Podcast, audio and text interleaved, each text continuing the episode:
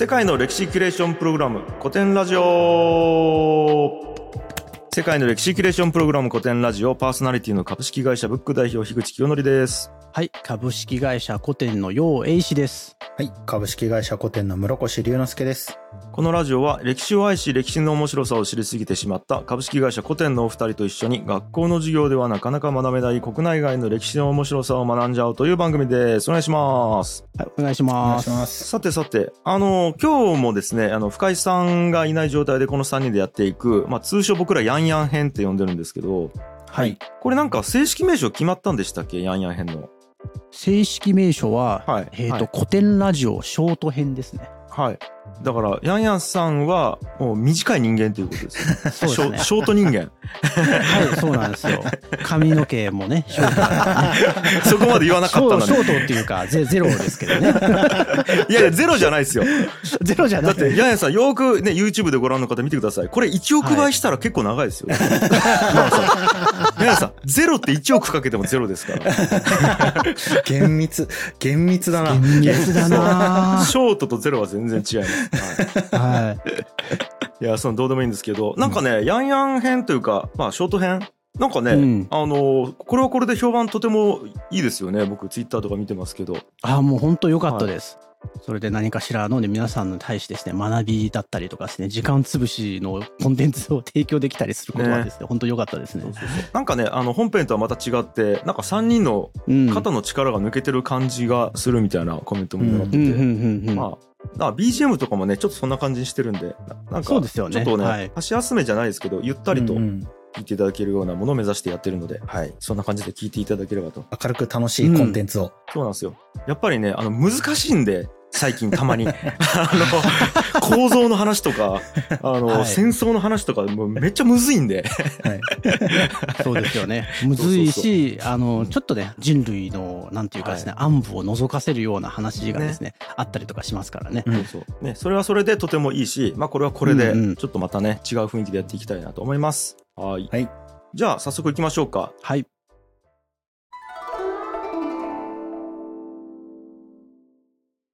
宣伝大臣ゲッベルス。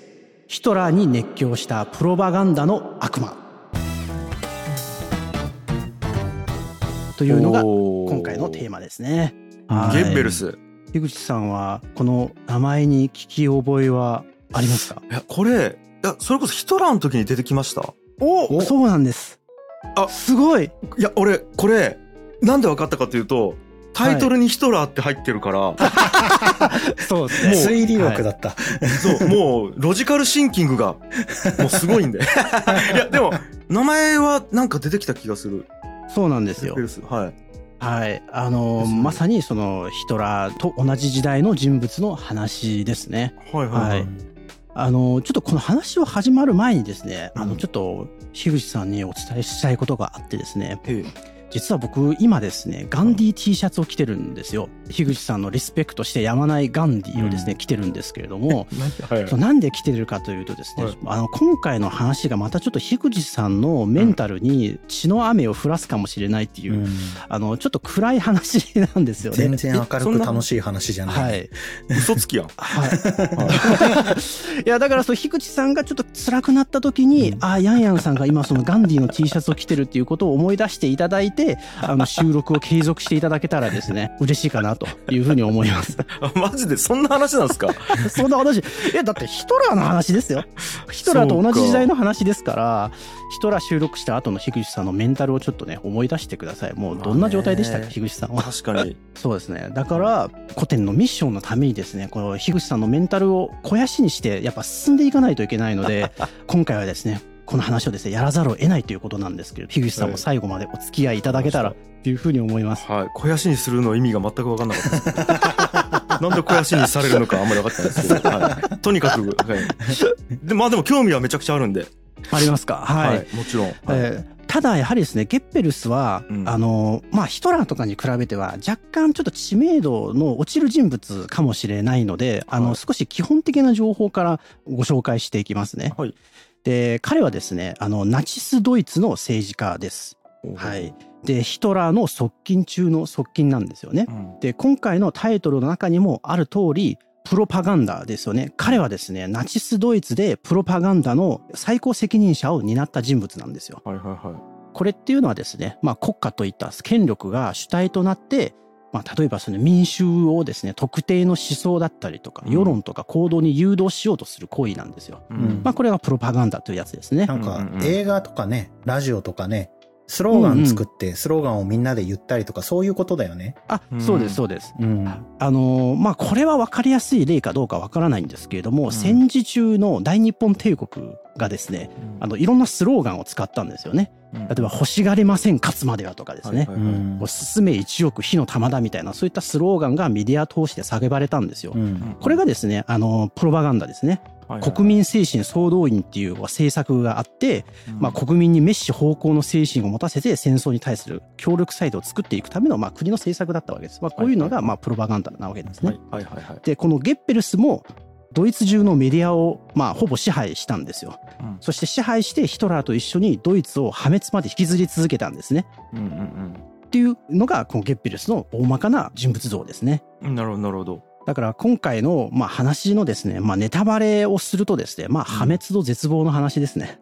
うんはいはあということで、あの、まあ、まあ、暗い話になるかもしれないですが、まあ、もしかして深いと思うのでですね、お聞きいただけたらなというふうに思います。はい。あともう一つ、あの、紹介するとですね、タイトルに宣伝大臣っていうのがありましたよね。うん宣伝大臣。このはいはい宣伝大臣というのは、ゲッペルスが担った役職の名前です。うんこれ本当にそういう役職についてたってことああ、ですそうです、そうです。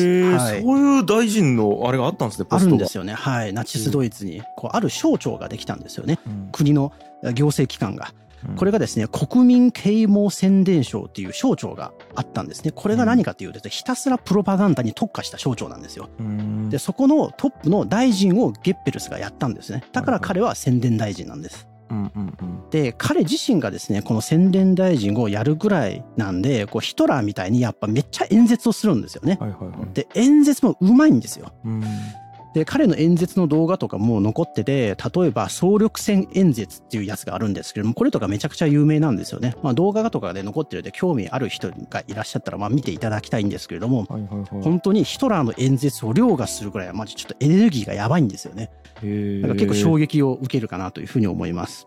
確かに、はいえっと5分ぐらいの演説ですね。今 YouTube に上がってるのう見てますけど。んうん、まあそれなんかでちょっとカットされたりとかはしてるみたいなんですけどね。なるほどはい。日本語字幕であるんでね、もしよかったら。うんうん。そうです、そうです。はいはいはい。で、彼自身もですね、あの、実は、すごく印象的な顔をされてるんですよね。うんなんか、もし皆さんパソコンの前にいらっしゃったら、ちょっと検索してみていただきたいんですけれども、なんていうかですね、こう、頭蓋骨の輪郭がわかるような、すごいシャープな顔立ちをされてるんですよね。で、結構なんかカミソリみたいな鋭さもあって、一方では歯を出して満面の笑みで写ってる写真もあったりするんですよ。うん僕だけかもしれないですけれども、なんか一目見たらすごく印象に残ってるような顔を,、うんをされてるんですよね。うんうん。なんか、わし花でさ、あのう、ん。本当なんか見る人が見たら死神みたいな顔してる人だよね。うんうんうんなんか陰鬱そうな、その、そういう感じの雰囲気がある人だよね。そうですね。なんか唇がちょっと薄くて、横にギッてなっててって感じがしますよね。で、うん実はそこもまあ顔がそうだからじゃないですけれども、やっぱりこう天才だったんで、うん彼についたあだ名がですね、メフィスト・フェレスっていうあだ名がついたんですよね。これはですね、うんまあ何かというとまあ悪魔なんですよ。うんうん。だからこのタイトルに悪魔っていうワードも入れてます。なるほどなるほど。うんで、なぜ今回彼を取り上げるのかっていう話なんですけれども、まあプロパガンダの話をしたいんですよね。うん。プロパガンダっていうのはもう本当高度に発達した社会でおける人間の世界に対する認識をですね、強制的に書き換える一つの挙動なんですよ。うんうんこれには実はですね、長い歴史があるし、今も、まあおそらくほとんどの国ではですね、いろんな手法でやってるわけなんですよね。現在進行形で続けられている、まあ人間の挙動の一つです。えで、人間の認識の形成にすごく大きな影響を与える行為ではあるので、まあこれをちょっとメタ的な眼差しを投げかけてみることが、まあ学びにつながるんじゃないかなというふうに思って、えーうん今回取り上げることにしました。ーなるほど。はい。で、はいその題材として、えーゲッペルスを取り上げる。まあ、プロパガンダっていうとですね、この人が筆頭に上がるぐらいやっぱり有名なのでですね、うんえーこれをこの人の、まあ、人生とやった仕事を軸に話していきたいなというふうに思います。うん。はい。えーそしてですね、プロパガンダの歴史についても調べたんですよね。うんこれについても皆さんに共有できるかなというふうに思います。うん。で、早速ですけれども、ゲッペルスの生い立ちから少し話したいなというふうに思います。はい。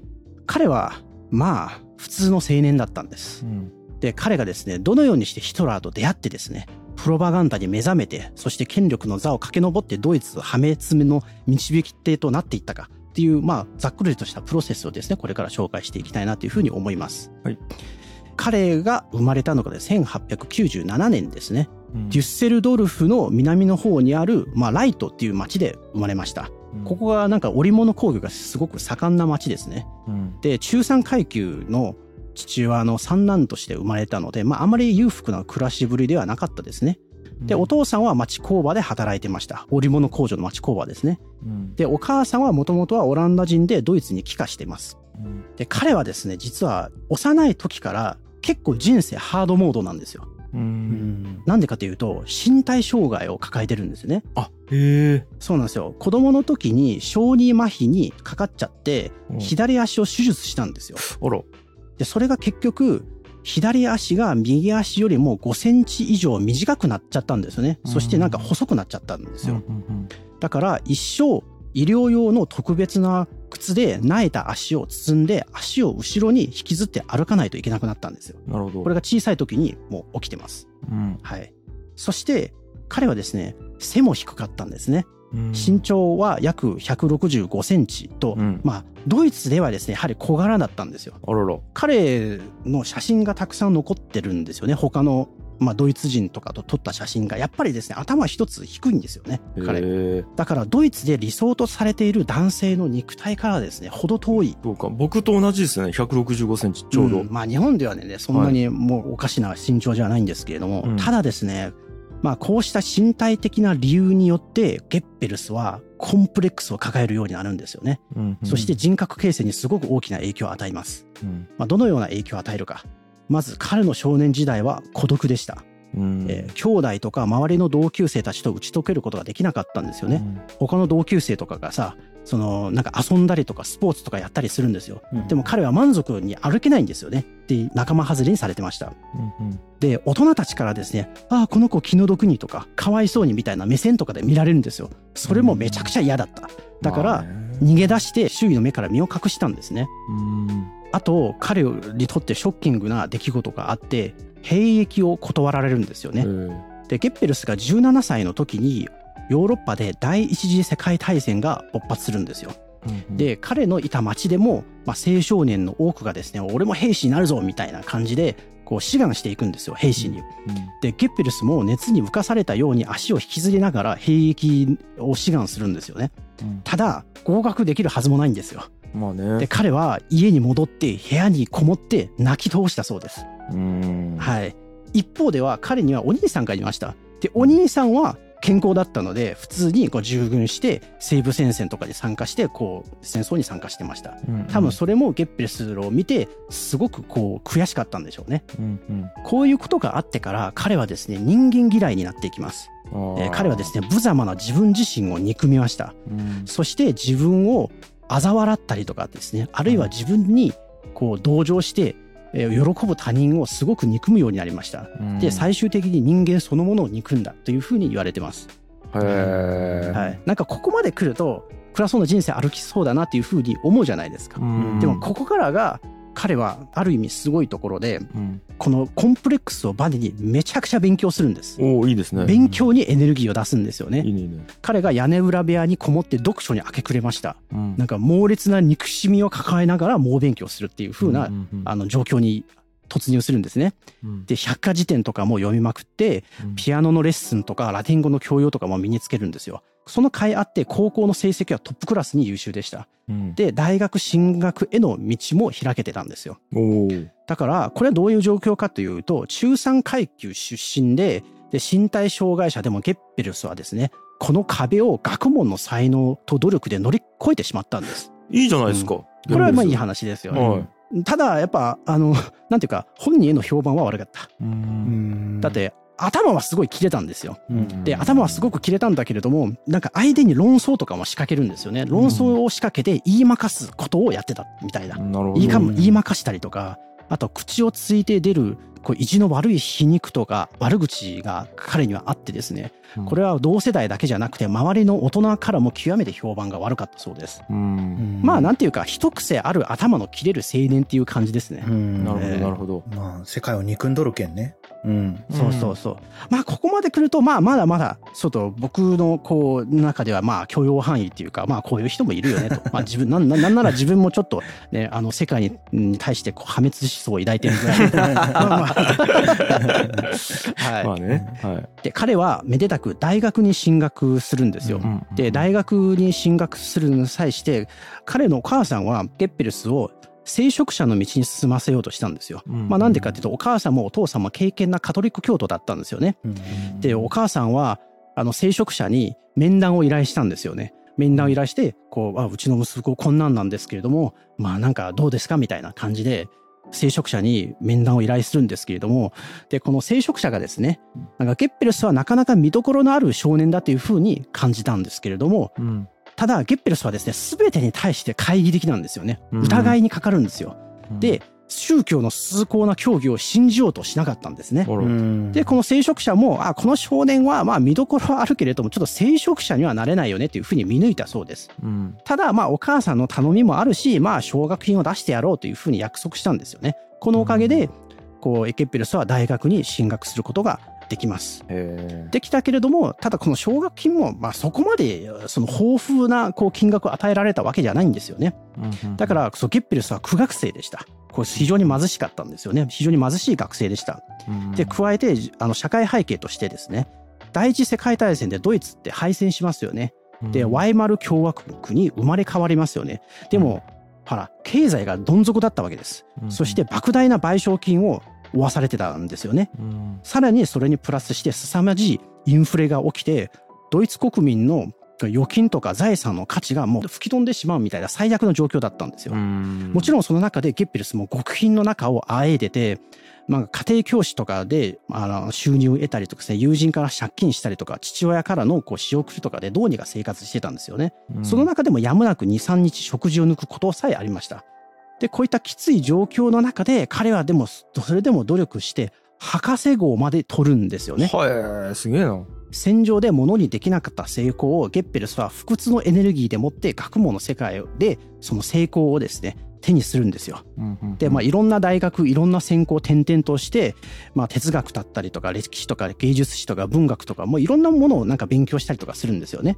でどこで博士号を取ったかというとハイデルベルク大学っていうところで博士号を取りました。しかも哲学科ですね。まあ、彼はその哲学の研究っていうか、まあ、ドイツ文学を研究してたんですけれども、まあ、それをこう研究して博士論文を書いて博士号を取りました。彼はこの博士号に対してですね、すごく誇りを持つんですよ。うんまあ、博士っていうと、まあ、ドイツ語でなんかね、ドクトルっていうふうに言うらしいんですけれども、一生誇りを持つんですよ。彼は何時間も練習して、このドクトル・ゲッペルスみたいなこうサインをですね、ずっと練習してこれをきれいな形に仕上げたりとかしてるんですよ。で彼はこの後、まあ自分の名前をサインするときにここのドクトルという称号を省いたことは一度もなかったそうです。へえ大事にしてたんですね。そうねやっぱね、うん自分のこうなんだろう達成感っていうか自分がこの社会に自分の人生に対しては風穴を開けた一つの軸だったので学業っていうのは、うんまあ、非常に誇りにします。で、しかも故郷ではですね、近所の人が道端で彼に会うと尊敬の念を込めて挨拶してくれたんですね。はい、これは故郷に錦を飾ったっていうやつですよね。ああ、まあでも、あれだな、だからコンプレックスずっとあって、まあ言ったら馬鹿にされたような人生から、学業が唯一のあれだと思って、で、それで達成して承認されたから、そうです、そうです。承認の証だったんですね、そのドクトルそいううなんですよ、そうなんでですよ。はいはいはいで、大学での学業も成功のうちに終わって、うんで、24歳のゲッペルスはですね、社会からも承認されて、故郷に錦を飾って人生が約束されたかに見えたんだけれどもお、人生はやはりうまくいかなかったんです。ええはい、なぜか。やっぱりですね、ドクトル、博士という称号だけではですね、貧困から脱することはできなかったんですね。うん。彼は物書きとして生計を立てたかったんです。だからうん。こう部屋にこもってですねもう溢れんばかりの評論とか学術論文を次々と書き上げて新聞とかに投稿したんですよ。うん。でもね全く相手にされなかった。ありゃ。うん。でなんとか銀行に就職します。就職するんだけれども、不況によって9ヶ月で解雇されちゃうんですよね。うわー時代やな。はい。なるほど。時代ですね、うんで彼がこの銀行勤務でなんかすごく資本主義に対する嫌悪感を強めることになっちゃうんですよね、なんか銀行のやっている投資についてのなんか怒りを日記とかにぶちまけてるんですよね。うん。なんかその その書き方がちょっと面白くて紹介すると、まあ貴様らは投資だというか、この貴様らっていうのはあの銀行ですよね。うんはいはい貴様らは投資だというか、その綺麗な言葉の裏にはより多くのものを欲しがる獣のような欲望が隠れているのではないか。獣のようなと僕は言ったが、それでは獣に失礼だ。獣は満腹したら食べるのをやめるのだから。うわ ちょっーとですね、なんかちょっと文学チックな、あそうの、ね。怒りのぶちまけ方をするのがちょっと面白かったです。あの はい怒り方が頭いいですね。確かに僕も同じような感想です。いやえー僕も、あの、30過ぎてから就職活動したんで、あの、全然働き口がなくて、同じ気持ちでしたね。はいあれ、同じもの感じるぞ。はいはい。こういった中でですね、彼はですね、社会への憎しみとかを蓄積していくんですよね。あそこで、彼の身に何が起きたか、彼は陰謀論に染まっていきます。ーへえ、陰謀論。陰謀論に染まっていく。うんはい。第一次世界大戦の後のドイツの貧困な状態、そして自分の惨めな人生、ニッチもサッチもいかない状況がゲッペレスの中で一つの世界観を生んだんですよね。うん。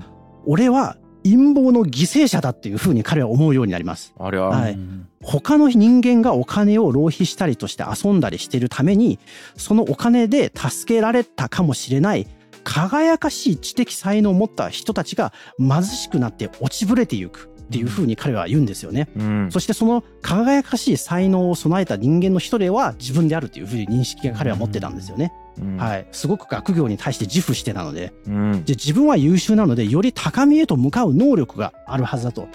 なんで自分はうまくいかないんだ？うん誰がじ俺を邪魔してるんだ？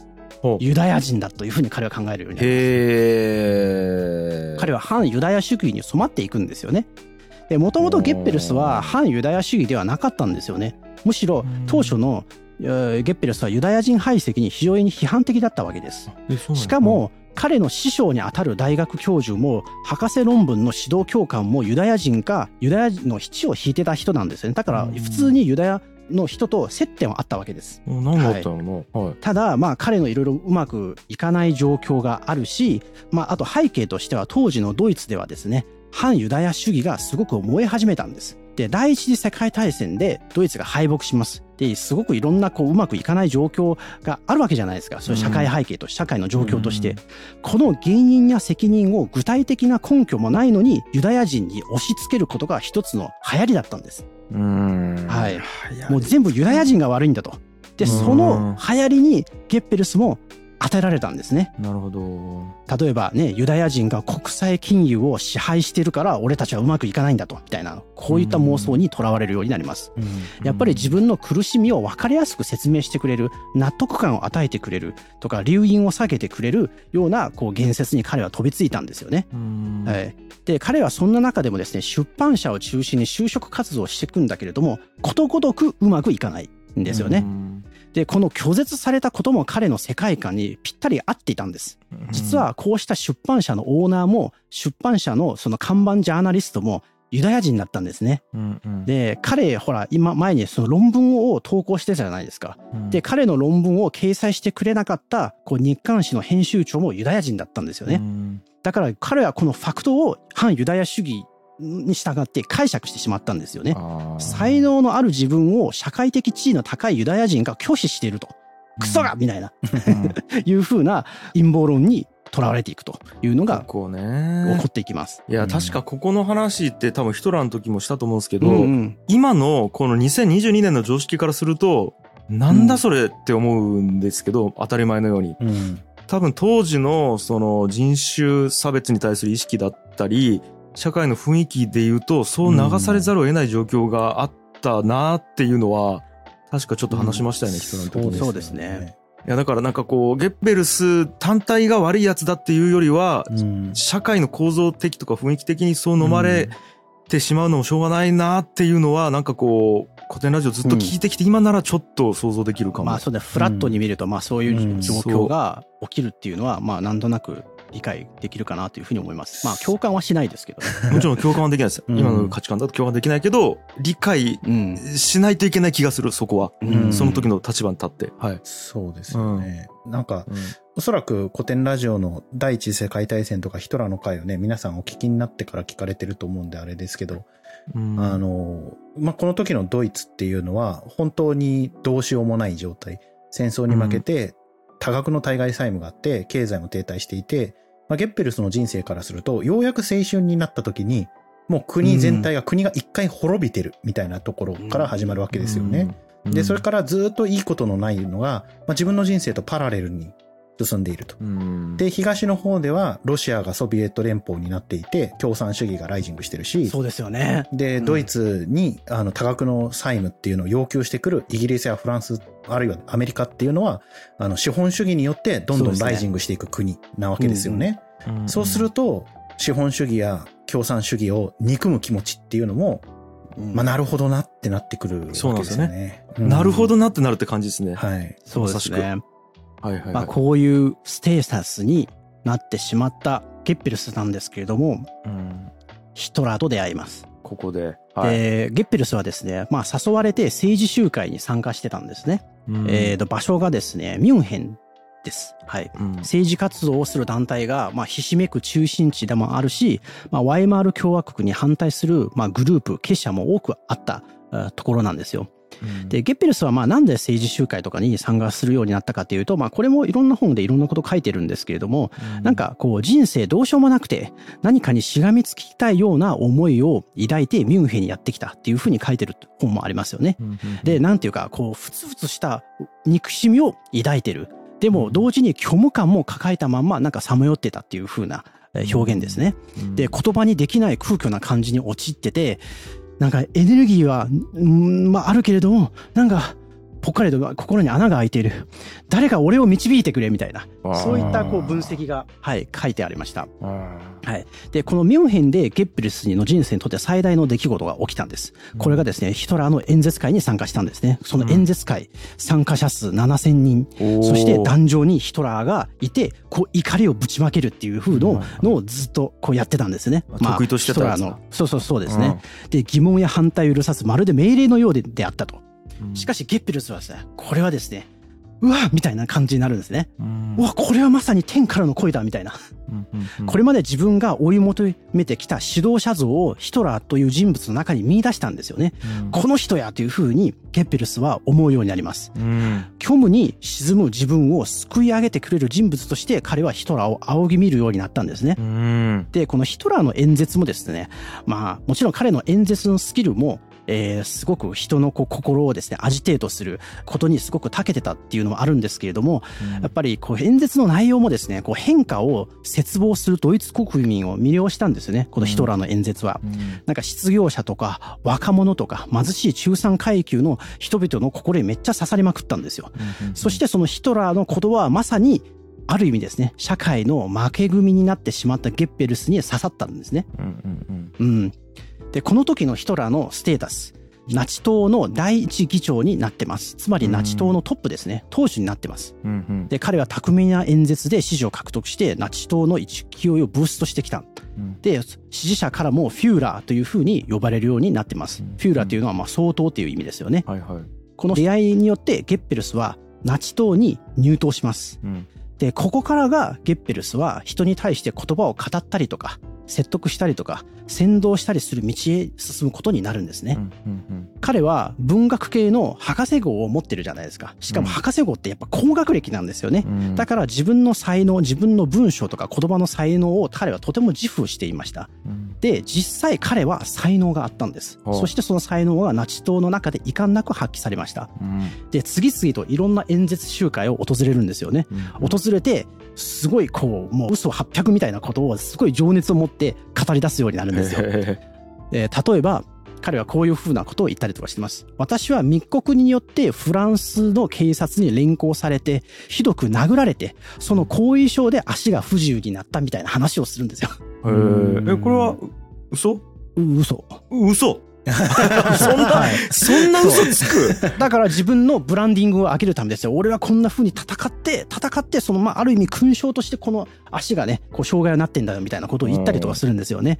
で、もち、で、そういうヨタ話を信じるナチ党の古い幹部とかは、あんまりいなかったらしいんですけれども、うんゲッペルスはそんなことに全く頓着しなかったんですよね。うんうんただ彼はひたすら演壇に立ってて、あることないことを喋り続けることをひたすらやったんです。はいまあでもこれはね、今に比べたら週刊誌もそんなにね、すっぱ抜きとかないやろうし、ガーシーもいないし、その、まあね嘘が嘘とまかり通りやすいんでしょうね、今よりも。うんうんうんうん。なるほどなるほどはい。はい。で、彼はですね、少し名の売れた一発の政治活動家になっていくんですよね。タレント力やな。はい。で、こう、ゲッペルスはヒトラーに認められていくんです。うんそし、てヒトラーからある役職に抜擢されるんですよねうん。それがベルリン大管区長という役職です。うん。これは何かというとですね、ヒトラーはですね、ゲッペルスをベルリンに派遣するんですよね。うんベルリンってほら首都ですよね。で、大都会でもあるんです。で、ナチ党がぜひとも勢力基盤を築いておきたい超重要なエリアなんですよ。うんただ、このベルリンのエリアのナチ党はですね、結構内部分裂をしたりとかして、あまり組織的な活動ができていなかったそうです。うんなんか、雑居ビルの地下に、こう、事務所が、めっちゃ汚い事務所があって、そこには失業したナチ党の党員たちがたむろしていたとかですね。。あと、党員の数は、1000人を超えたんですけれども、会費を納める人がいないんですよね。だから金庫は常に空っぽ、借金ばかりだった。うん、で、ここをなんとかせいやっていうふうに匿名として派遣されたのがゲッペルスなんですよね。うん。で、ゲッペルスはここでめっちゃ頑張るんですよ。うんなんかリストラを断行したりとかするんですね。まあ、党員の4割の首を切ったりとかするし、うんあとはめっちゃ演説を頑張ると。うんはい、特には暴力を使って共産党といったライバル政党を叩いたりするんですね。うんで、当時のこうナチ党の下部組織としてですね、聞いたことがある人も多いかもしれないんですけれども、突撃隊っていう組織があるんですよね。えまあ実質こうテロ組織みたいなもんですよ。うん暴力を使う組織みたいなもんで、はい共産党の集会とか演説に乗り込んで、まあ、ぶち壊しに行ったりとか、流血沙汰を起こしたりとかするんですよね。えで、ゲッペルスも必要に応じて突撃隊を利用したんですけれども、実際知性のかけらもないチンピラとして軽蔑したらしい。いや、だって、いやもう、あの、その名前がさ、突撃隊って、強 そうですね。もう族やん、族。うん まあ、そう言っても、えー差し支えないかもしれないですね。でね。はいで、乱闘騒ぎとか起こすんじゃないですか。で、起こして、で、またベルリンのいろんなこう新聞各紙がこぞって報道したり、市民の関心をし引くんですよね。まあ、その目的もやっぱり彼のこう戦略にはありました。うんはい。で、なんか乱闘騒ぎの中で、ゲッペルスは平然と腕を組んで立って一歩も日がぬ着替えを突撃隊員たちになんか見せつけたりするんですよね。うんそこでまたおもむろに演説を始めたりとか、その姿に感動した、こう、ナチ党の党員たちから敬意を込めてドクトルっていう風に、まあ、呼ばれていくんですよね。うんはい。まあ、じまあ、肝はめっちゃ座ってると。なるほどね。で、徐々に、こう、ナチ党の党内ではこう評価を獲得していくっていうことですね。なんかタレント力があるんやろうな、多分。まあ、そういった才能が、うんまあ、引き上げられていくっていう風な社会状況だったんでしょうねな。るほど、なるほど。うん。わかりやすく方向を示してくれるっていうことが安心するとかもあったかもしれないですね。うん不安な時代だからな。うん、そうかもしれない。あと、ナチスもうんゲッペルスに欲しかったものを与えてますよね。うんドクトルと呼んで敬意を示すみたいな。そうですね。うん承認を与えてくれるんですね。ねえ、ゲッペルスもやる気になるよね、それはね。欲しくて手に入らなかったものだからね。そうか、確かに。本当だ。確かに。いや、室大先生の言う通りでございますね、これは。僕別に欲しくない。あそう求めてない。間違った。欲しいもん与えたつもりだったね。そうか。うん で、ここでね、彼はまた、あの、新聞を作るんですよね。自分が自由に編集できる新聞を創刊するんですよ。うん新聞の名前がね、またちょっと面白くて、デア・アングリフっていう名前です。ほう何ですか？これ意味は何かというと、攻撃。えー、シンプル。シンプル。どんだけ攻めたいんだよって感じなんですけど、で、まあ、ポスターを貼りまくったり、新聞をすりまくったりするんですけれども、活動資金が結構カツカツなんですよね。で、勢いづいているゲッペルスではあったんですけれども、雇ったスタッフの給料もなんか分割払いだったし、事務所の家賃とか電話とか、印刷所に対する支払いとか、まあ、溜まって結構経済的に四苦八苦してたんですよね。まあ、この時のナチ党は、まあ、大体こんな状況ですね。まだそんな、こう、資金が潤沢にあるわけではない活動団体だったんで。うん。はい。なるほど。ただ、こう、ゲッペルスの頑張りによってですね、ゲッペルスはですね、国政に進出していくんですよね。はい。で、ゲッペルスはですね、ナチ党の選挙活動でラツワンを振るいます。うんそして1928年32歳の時にですね、自分も出馬するんですよ。で、選挙期間中、ドイツ中を遊説して、まあ、結果、議席を9議席から12議席に増やすことができたんですね。うんそして、この時にゲッペルスも国会議員になってるんですよ。うんうんうん大出世。これ結構大出世ですよね。うんで、さらにもう一個大出世があって、この結果を受けてヒトラーはゲッペルスを党宣伝部長に指名をするんですよ。えっと、党っていうのは、そのナチ党の党ですね。そう。はいはいそうですね。ナチ党の党ですね。はいこの宣伝部長というのは非常に重要なポジションなんですよね。うんナチ党の中にナチ党宣伝部っていう部署があるんですよ。その部署のトップのポジションをゲッペルスは指名されます。うん実はこのポジションっていうのはかつてヒトラーも務めていたんですね。うんはい。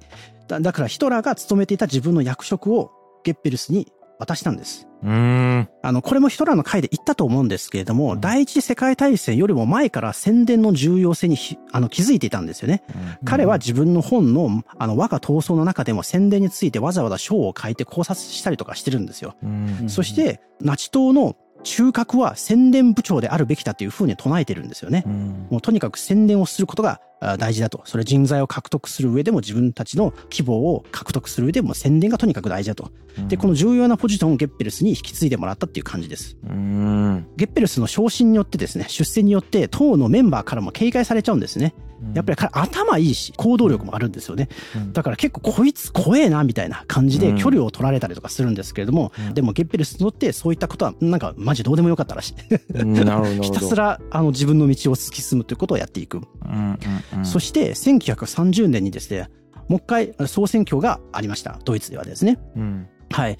で、この時、宣伝部長であるゲッペルスはですね、もうナチ党の議員の議席を12議席から約3倍の40議席にしてあるぞっていうふうに公言したんですよ発表したんですよね。で、ここですね、ゲッペルスの陣頭指揮によって、ナチ党の宣伝部が大車輪で動き出す。うんで、なんか前代未聞の組織的な選挙運動が展開されるんですよ。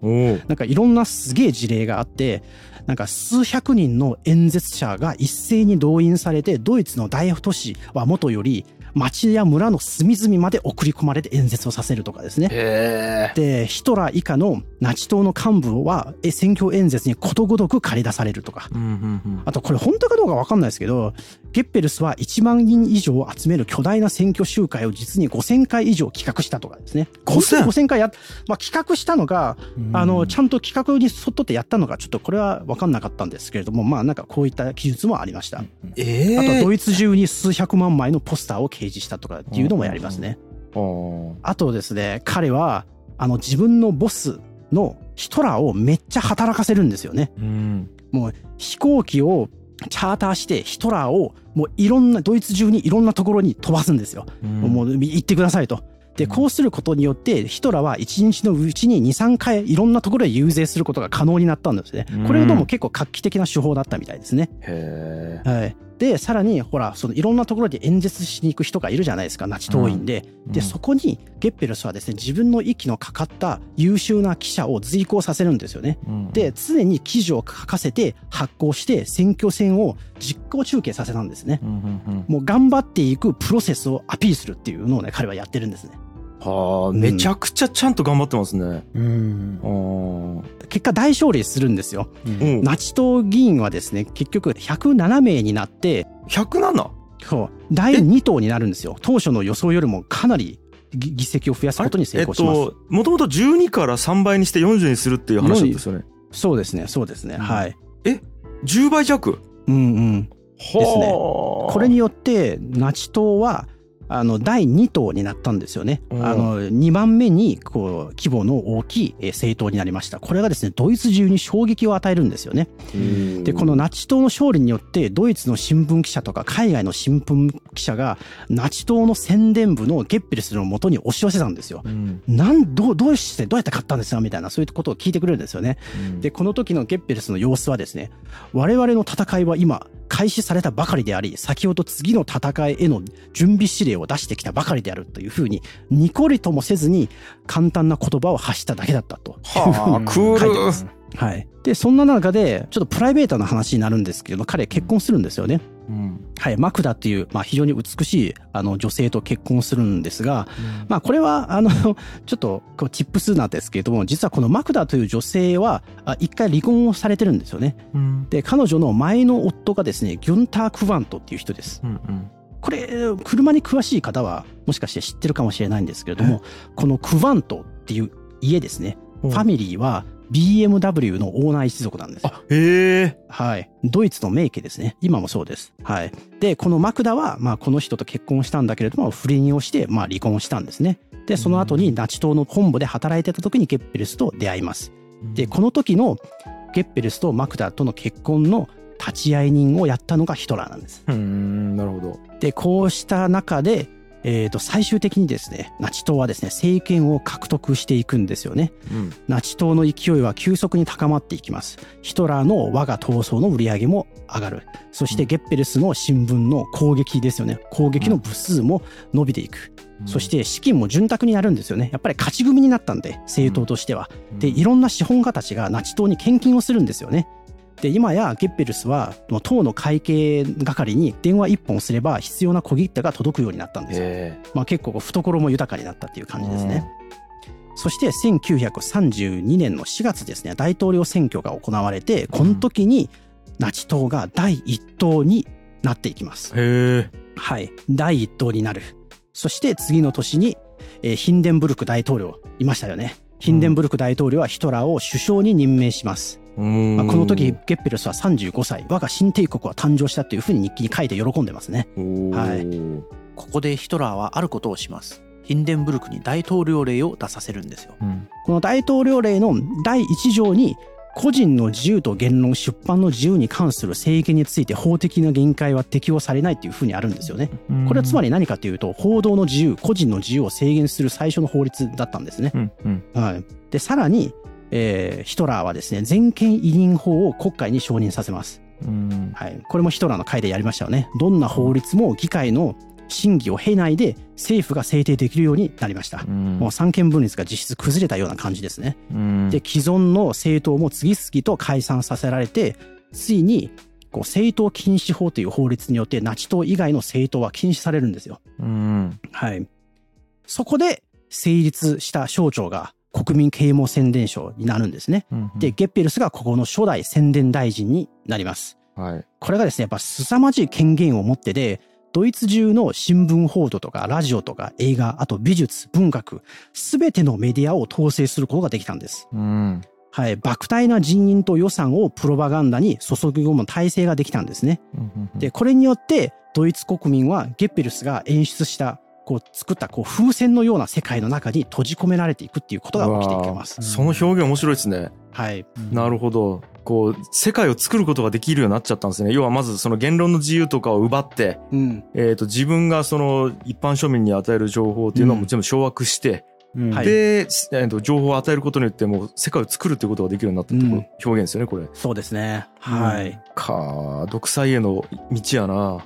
うんうんなるほど。ただ、これは次の第2話で紹介しますけれども、うんプロパガンダをやったのは独裁国家だけじゃないんですね。はあ、どどこの国もやってます。はい。普通にアメリカ、イギリス、みんなやってます。はい。うんうんうんという話と、あとプロパガンダの歴史をですね、次の回でお話ししたいなというふうに思います。いやー、なるほど。なんか普通にめちゃくちゃ優秀でめちゃくちゃ頑張ってる人っすねっていう印象でした。まあまあ、フラットに見ればですね。ねはい。その、向かってるね、方向が、の良し悪しとかは、うんまあ、一旦置いといて、向かってる方向にガッと本当にいけてるし、目的を達成しているような人ですよね。そうですよね。うんうんうん本人の努力の優秀さもあるし、結果もどんどん出てる。うん。その、ドイツ国内での結果の出方とかもあるんですけど、うん。やっぱ一つはその時代性みたいなのがあって、あの、第2章で詳しく、ようくんから説明があると思うんですけれども、メディアの発達とか、うんあの、映画とか、そういうものが出てくるっていうことはあると。うん。で、もう一つポイントとしてやっぱ言えるのかなっていうのは、ソビエトの成立なんですよね。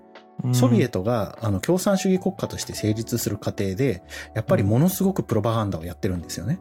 ト、で、あの、共産主義の理論ってすごく難しいので、それを大衆に分かりやすく伝えて、うんで、自分たちを支持してもらうっていうことに、ものすごく苦心した人たちなんですよ。うんで、その人が帝国を倒して、国家が成立し、具体的な脅威としてドイツに迫ってきている時に、やっぱり宣伝とかプロパガンダの重要性っていうのが対外的にもあった、うんそういう感じの時代なんですよね。うんなるほどね。マッチしたんやな。はい。はいはいはい。うんここまでは、だから、まあ、そのゲッペルスの反省というか、はい。っうんうんてことですよね。そうですね。はい。ということで、えー次は、じゃあなんかそのメディア利用の歴史みたいな。そうですねところをお。話メディア利用の歴史を2話でやって、で、それを踏まえた上で実際にナチスドイツでゲッペルスがどういう宣伝をやったのかっていうことを第3話で続けてお話しできればなというふうに思います。あはい。ということで、今日はここまでですかね。はい。はいありがとうございました。りがとうございます。G. Kaye Suzuku.